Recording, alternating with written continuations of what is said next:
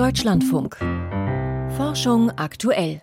Deutsche Medizinverbände loben das geplante Werbeverbot für ungesunde Kindersnacks.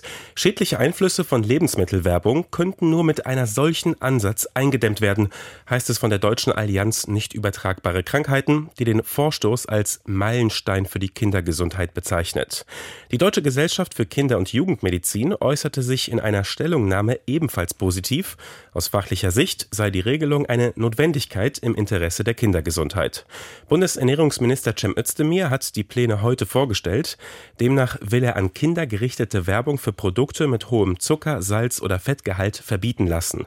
Der Vorstoß umfasst alle für Kinder relevanten Medien, darunter das Marketing durch sogenannte Influencer auf sozialen Netzwerken. Auch jegliche Reklame im Umfeld von Sport- und Familiensendungen zwischen 6 und 23 Uhr soll unter die Regelung fallen.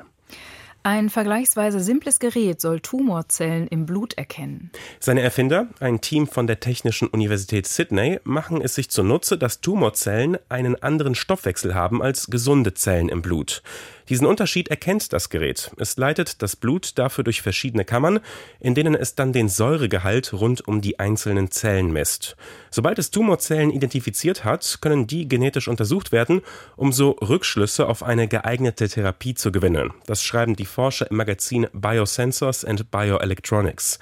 Ihre Erfindung unterscheidet sich von anderen Systemen zur sogenannten Liquid Biopsy dadurch, dass sie einfach zu bedienen sei. Das System benötige kein speziell geschultes Personal und könne in typische Klinikabläufe aufgenommen werden.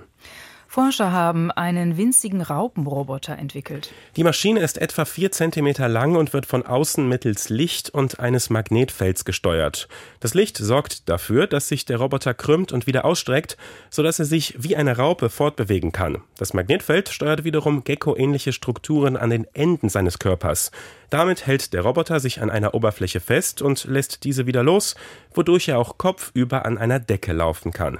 Ingenieure aus Kanada und China haben den Raupenroboter entwickelt und in den Cell Reports Physical Science beschrieben.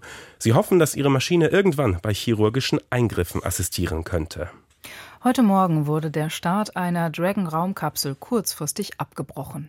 Das Raumschiff sollte um Viertel vor zwei Ortszeit von Florida aus starten und die vierköpfige Besatzung zur ISS bringen. Doch nur zwei Minuten vor der Zündung wurde der Flug abgebrochen. Grund seien Probleme mit einer Flüssigkeit, die dazu dient, die Raketentriebwerke zu zünden. Das teilten die NASA und das private Raumfahrtunternehmen SpaceX mit. Die Crew, bestehend aus zwei Amerikanern, einem Russen und einem Astronauten aus den Vereinigten Vereinigten Arabischen Emiraten sollte für sechs Monate zur ISS fliegen. Den nächsten Startversuch wird es laut SpaceX frühestens am Donnerstag geben.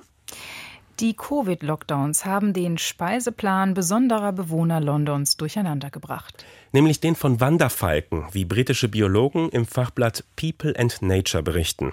Das Team hat 31 Falkennester über drei Jahre hinweg beobachtet. Fünf davon waren in London, der Rest in anderen Gegenden. Die Londoner Falken haben demnach während des Lockdowns deutlich weniger Tauben verspeist als sonst. Außerhalb Londons war dieser Trend nicht erkennbar. Vermutlich mussten die Falken sich umorientieren, weil es während der Lockdowns in der Stadt weniger Menschen, dadurch weniger Müll und dadurch wiederum weniger Tauben gab. Die Ergebnisse deuten laut den Forschern darauf hin, dass Wanderfalken in großen Städten stark von menschlichen Aktivitäten abhängig seien. Vielen Dank. Das waren die Meldungen mit und von Piotr Heller.